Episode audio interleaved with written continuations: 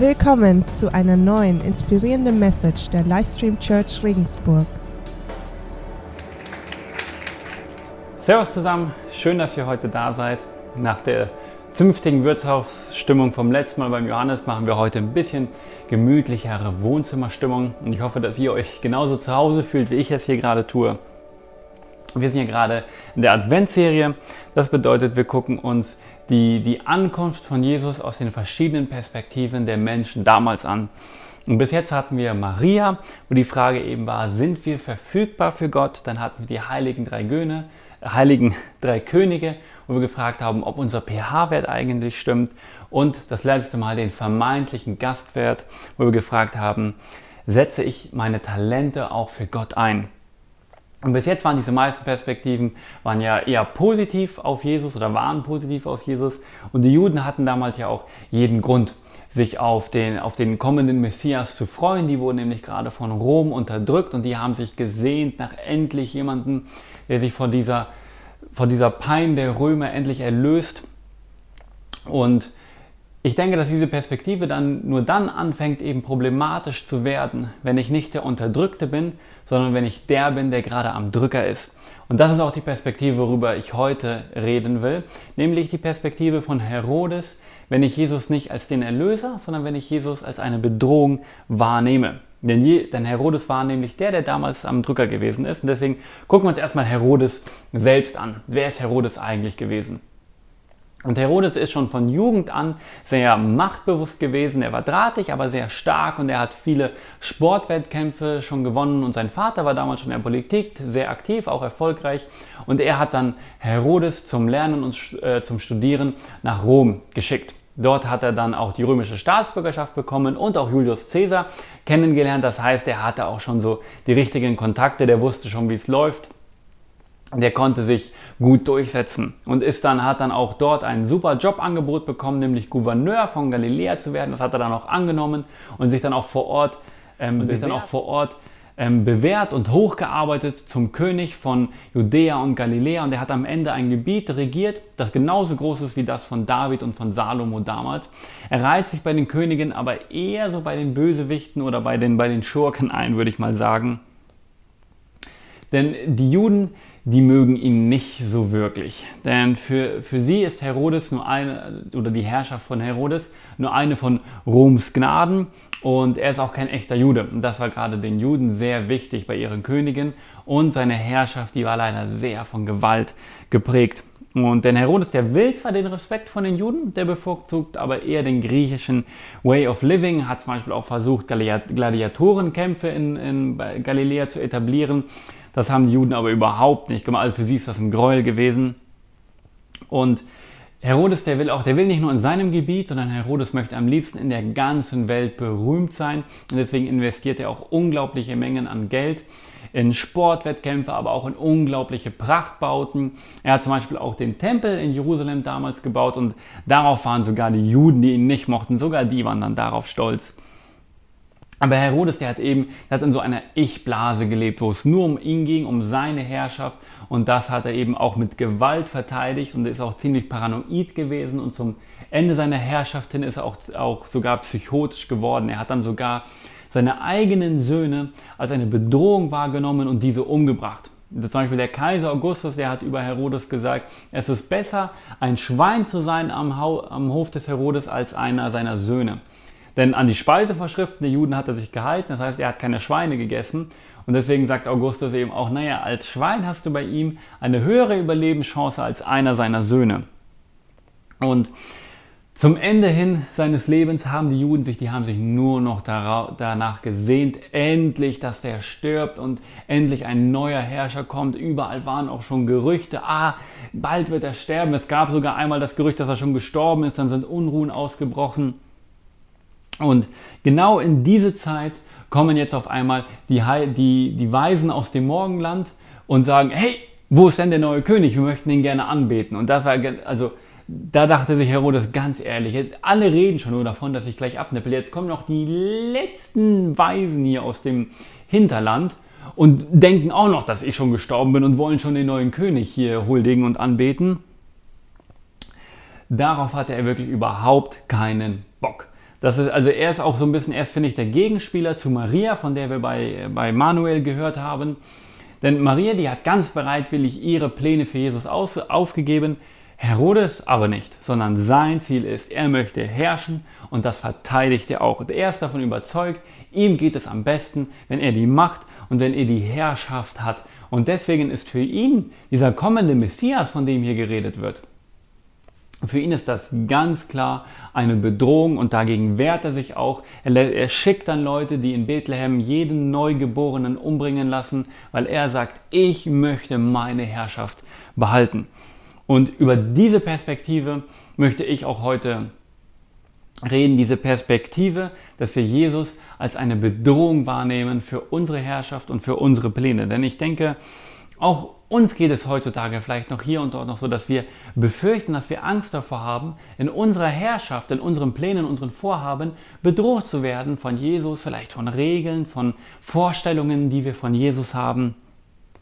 Beispiele können hier zum Beispiel sein, wenn man einfach das Thema Sex vor der Ehe nehmen. Wenn ich eine voreheliche Beziehung habe und in der Bibel, die Bibel sagt dann eben, hey, Sex ist etwas, was in die Ehe gehört und dann, na ja gut, aber so, so genau steht es da jetzt ja eigentlich. Also wortwörtlich kann ich es ja jetzt nirgends finden. Und naja, es ist ja auch schon so ein bisschen altbacken.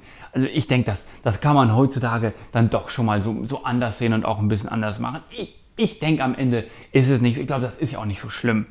Oder auch dann für unsere Lebensplanung zum Beispiel. Ich habe jetzt zu Ende studiert und dann wünscht man sich natürlich am liebsten so einen richtig schicken, coolen Job, mit dem man auch so vor den bei den Freunden so ein bisschen angeben kann, ah ja, übrigens, ich arbeite bei Unternehmensberatung so oder so, oder wenn man dann neue Leute kennenlernt, dass man dann sagt, ja, ich arbeite hier oder ich arbeite bei Facebook, da haben wir übrigens überhaupt keine festen Arbeitszeiten, dafür aber Frühstück mit Rührei bis um 10. Ne?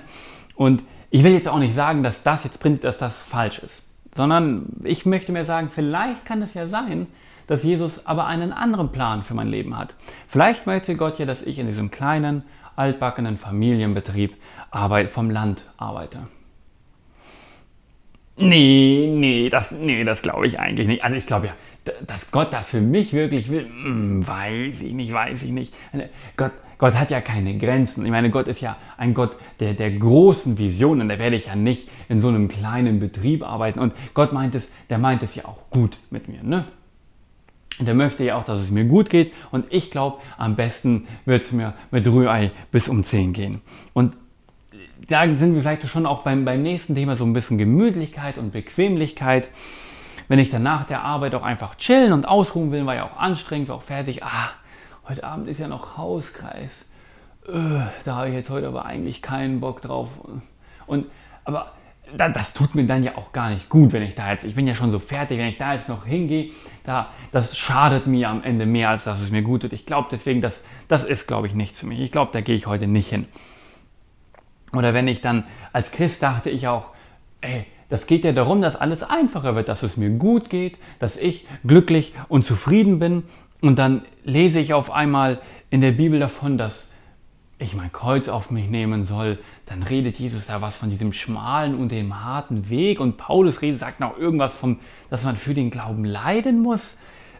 Nee, nee, weiß ich nicht. Muss das? Muss das? Denn ich dachte, Jesus ist gekommen, um allen Leid ein Ende zu machen. Und ach, das weiß ich, hm, bin, weiß ich ja nicht, ob das auch wirklich dazugehört. Also ich meine, man muss ja auch so ein bisschen an sich selbst denken. Ne? Kann mich ja hier nicht, nicht in dem Burnout christlich sein. Und ja, bei all diesen Beispielen geht es mir jetzt auch nicht darum, dass ich sagen will, ah, das eine ist immer falsch und das andere ist immer richtig und als Christ muss ich immer leiden, sondern es geht mir mehr darum, dass ich vielleicht von meinem Leben eine gewisse Vorstellung habe. Ich habe eine Erwartung an mein Leben, dass es so oder so ist und dass Jesus jetzt auf einmal herkommen kann und mir Pläne oder Vorstellungen präsentieren kann, die von meinen Vorstellungen aber abweichen. Und dass ich dann sozusagen mich auf einmal bedroht fühle in meinen Vorstellungen und in meinen Plänen von Jesus seinen Plänen.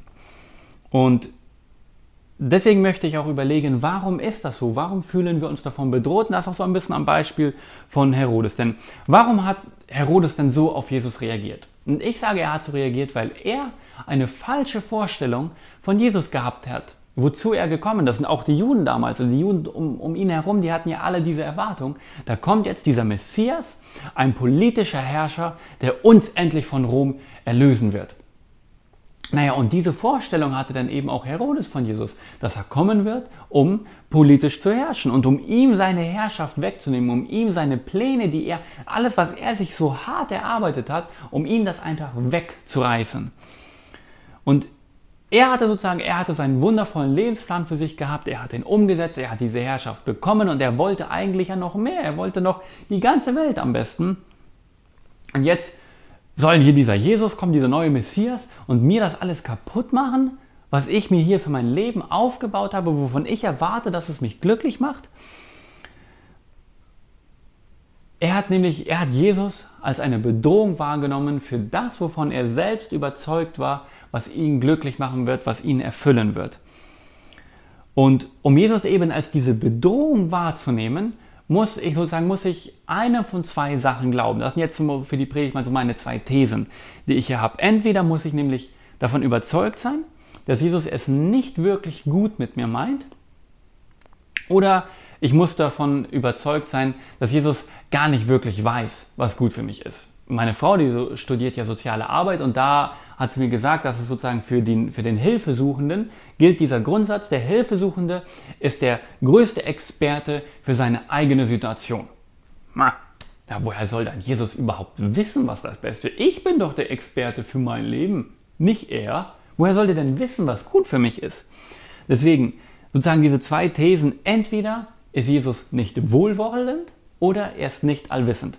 Wenn ich eine dieser beiden Sachen nicht glaube, dann werde ich Jesus oder Jesus seine Pläne für mein Leben als eine Bedrohung wahrnehmen.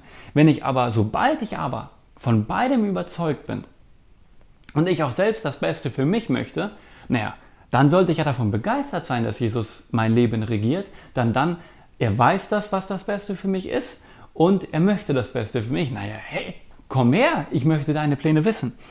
Aber Herodes und auch die Juden damals, die hatten aber eben eine falsche Vorstellung davon, wer Jesus ist und wozu er gekommen ist. Die dachten damals, dass da dieser Messias auf dem Pferd und mit dem Schwert kommt und den mal so richtig in den Arsch tritt. Und das hat er auch, aber eben nicht mit dem Schwert, sondern mit der Wahrheit.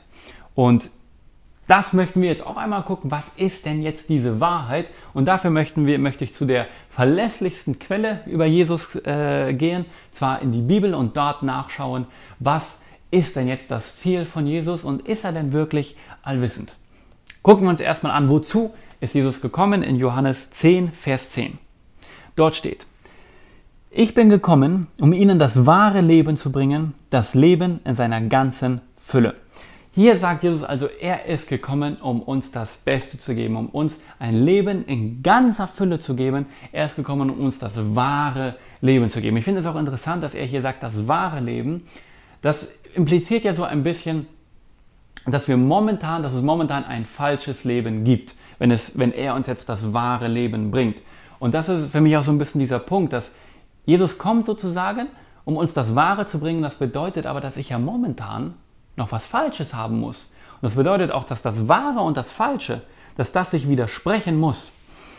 Das heißt, Jesus ist sozusagen gekommen, um uns etwas Neues, etwas Wahres zu bringen, was aber eben bedeutet, dass das, was ich momentan habe, das, was ich momentan erwarte, eben nicht das Wahre ist, aber vielleicht auch nicht eben nicht das ist, was erfüllt ist, sondern Jesus ist gekommen, um mir hier diese Erfüllung zu bringen.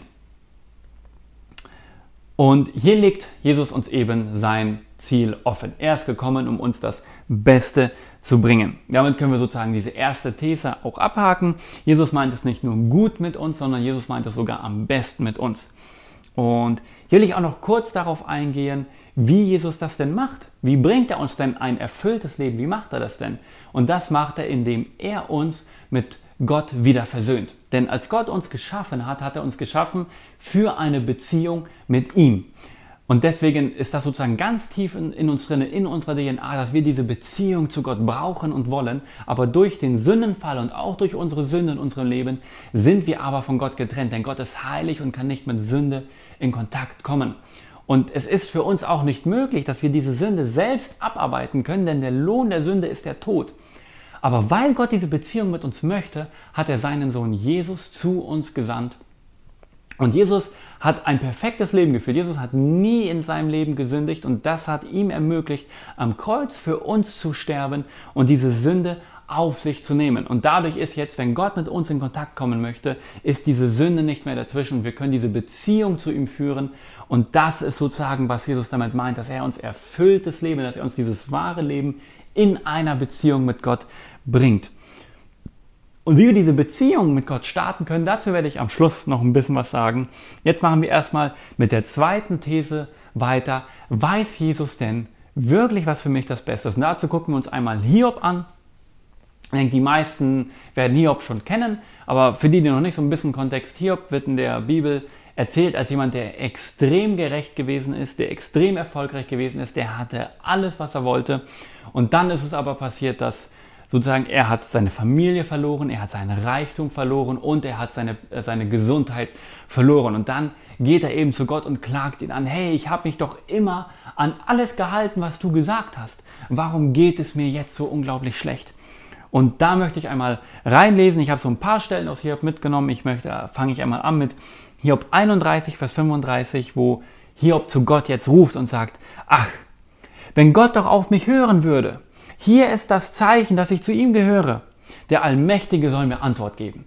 Und was er hier sozusagen sagt mit diesem, hier ist das Zeichen, da hat er auf eine, auf eine, so eine Schatulle an seinem Handgelenk gezeigt, wo eben bei den Juden damals so die zehn Gebote dran waren. Die haben sie mit sich mitgetragen. Was er da sozusagen sagt, ist, hey, hier ist das Zeichen. Gott, ich habe mich immer an deinen Plan, ich habe mich immer an deine Regeln gehalten.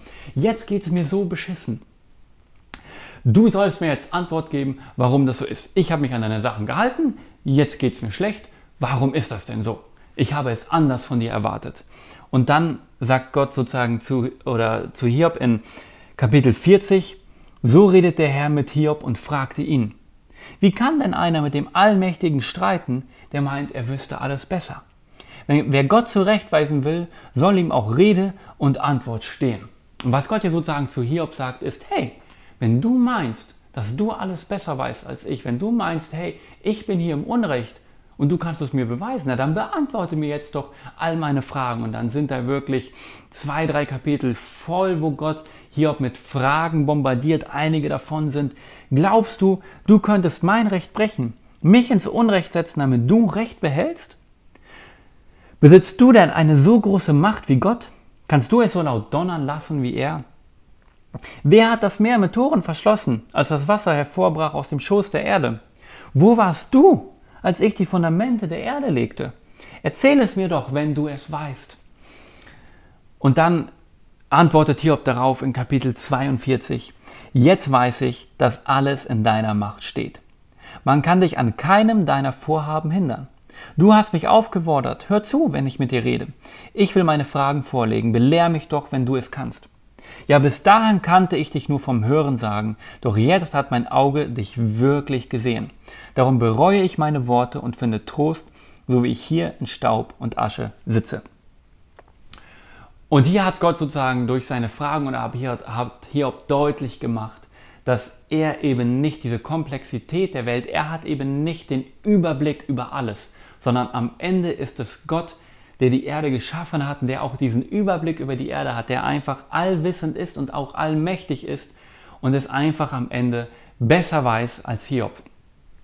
Und ich finde das auch sehr interessant, dass auch Hiob hier sagt, er hatte eine falsche Vorstellung von Gott, er kannte ihm nur von Hören sagen, er hatte sozusagen eben diese falsche Vorstellung von Gott und jetzt hat er ihn wirklich von Auge zu Auge gesehen. Jetzt weiß er, wer Gott ist. Jetzt weiß er, dass Gott allmächtig ist und dass Gott eben einfach es besser weiß als er am Ende. Und ich finde deswegen Hiob hier auch ein sehr, ich finde ihn ein sehr cooles Beispiel, weil er eben in unserem Leben als Christ nicht immer alles einfach ist, nicht immer alles schön ist, sich nicht immer alles gut anfühlen wird.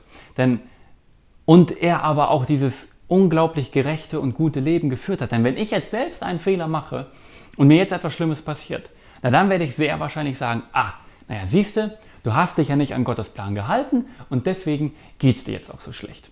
Aber wenn, wenn ich mich an Gottes Plan gehalten habe, wenn ich all diese Regeln befolgt habe und dann geht es mir schlecht, naja, das sind ja die Momente, wo ich anfange zu zweifeln. Hey Gott, ich, ich habe mich doch an alles gehalten, was du gesagt hast. Warum fühlt sich das jetzt aber so schlecht an? Und das ist ja gerade in diese Perspektive, in die Hiob hier hineingeht. Hey Gott, ich habe alles richtig gemacht. Warum geht es mir jetzt so schlecht?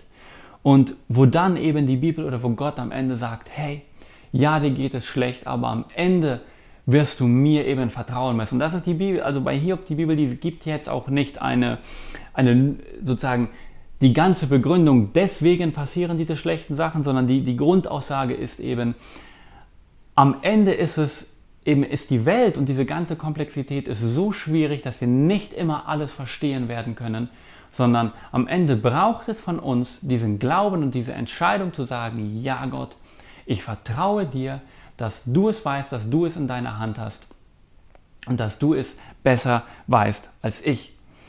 Und das bedeutet eben für uns, dass Jesus in meinem Leben herrschen zu lassen, bedeutet nicht, dass es immer leicht sein wird, dass es immer einfach sein wird.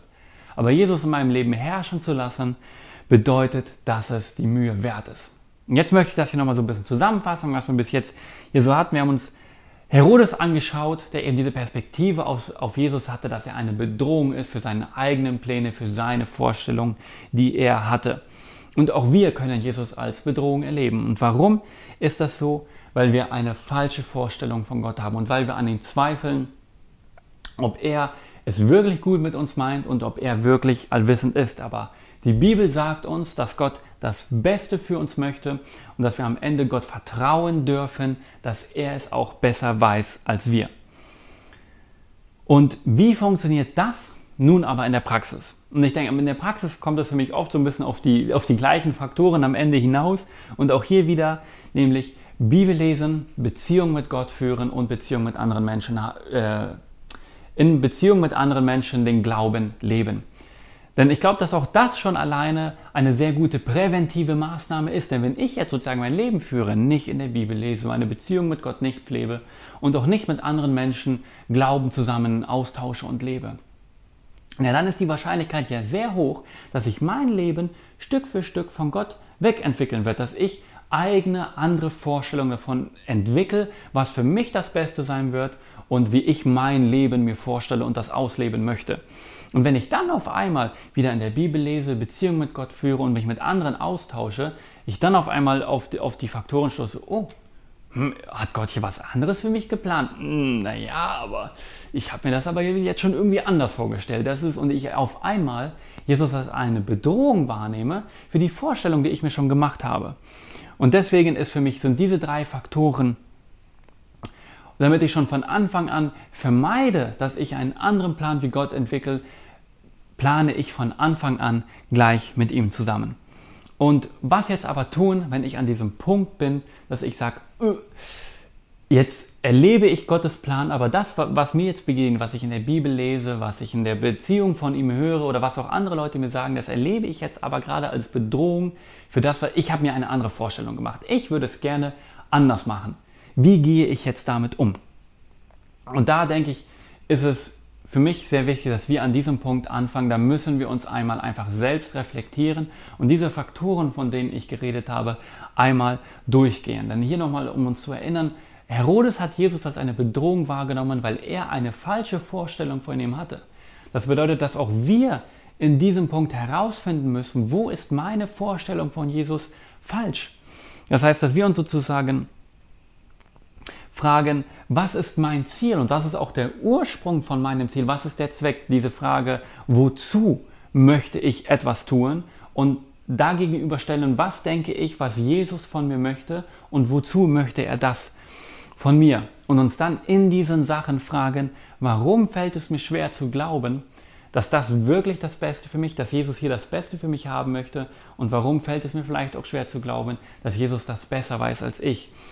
Hier vielleicht das Beispiel auch von, von mir selbst. Ich habe vorhin ja schon von dem Studium und von, von diesen Jobvorstellungen geredet und das war eigentlich so ein Beispiel aus meinem eigenen Leben. Denn ich, als ich das Studium fertig hatte, war eigentlich ehrlich gesagt meine Erwartung so ein bisschen, ah, so einen richtig coolen, geilen Job zu haben, mit dem ich auch so, mich so ein bisschen von meinen Freunden profilieren kann oder wenn man auch neue Leute kennenlernt, wie ich sagte, ah ja, ich arbeite da so ein Job, auf den man richtig stolz sein kann. Aber auch so ein Job, der mir Spaß macht, wo ich auch diese Erwartung an meinen Job habe, dass er mir Freude und Erfüllung und so ein bisschen Zweck auch Sinn vielleicht in meinem Leben geben wird. Und ich denke, da hört man auch schon so ein bisschen raus, was so dahinter steckt. Naja, was war mein Ziel? Wozu wollte ich diesen Job? Ich wollte Selbstwert haben und ich wollte Erfüllung haben. Und das habe ich in meinem Job versucht zu finden. Und für mich war es äh, auch genau diese Gegenüberstellung dann auch. Ich, ähm, ich hatte nach anderen Jobs gesucht und dann hat sich bei mir so eine, äh, eine Möglichkeit hatte sich da ergeben. Ich bin auch sehr technisch begeistert. Da ein Job, der mit Technik zu tun hatte, bei dem ich weniger hätte arbeiten müssen als bei uns im Familienbetrieb. Das war die, die andere Möglichkeit. Äh, ich hätte weniger arbeiten müssen als dort und immer noch das gleiche verdient. Und auch der, der zeitliche Rahmen, der hat einfach gerade, das hat irgendwie gut gepasst in meine Vorstellung, die ich hatte. Aber mein Gefühl war eben, Gott sagt, ich soll in dem Familienbetrieb arbeiten, weil er mich dort gebrauchen und benutzen möchte. Und da war für mich eben dieser, dieser Zweifel oder dieses Hadern, äh, irgendwie der andere Job, der passt so ein bisschen in meine Vorstellung, meine Wünsche, die ich hatte. Und beim An das ist dann, das hätte mir immer so diesen oder gibt mir auch jetzt manchmal noch diesen, diesen Beigeschmack, naja, äh, so wirklich geschafft hast du es ja nicht sondern am Ende war es immer noch vom Papa abhängig, bei ihm im Unternehmen jetzt zu arbeiten. Und eben wieder dieses, naja, mein, mein Selbstwert ist sozusagen davon etwas angestrengt, sage ich mal. Und da war es jetzt für mich auch dieser Punkt, und ich denke, was ich ja, was ich damit meine, ist, man sieht schon so ein bisschen, naja, meine Erfüllung und mein Selbstwert, die sollte ich eigentlich aus, nicht aus meinem Job ziehen, sondern die sollte ich ja gerade, dafür ist ja, sagt Jesus, dafür ist er gekommen, um mir Erfüllung zu geben, um mir ein erfülltes Leben zu geben.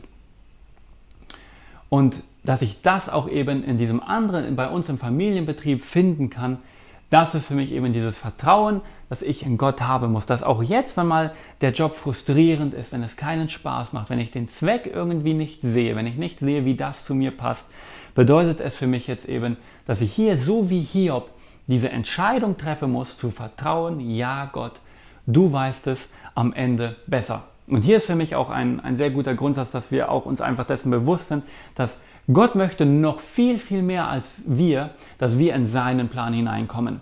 Und dass wir hier auch einfach im Vertrauen, wenn ich glaube, Gott möchte das für mich, diesen Schritt einfach gehe und darauf vertraue, dass Gott mich daran auch führen und leiten wird.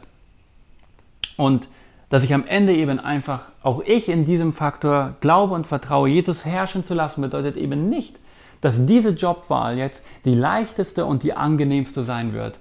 Aber ich kann Jesus vertrauen, dass es die Mühe am Ende wert sein wird.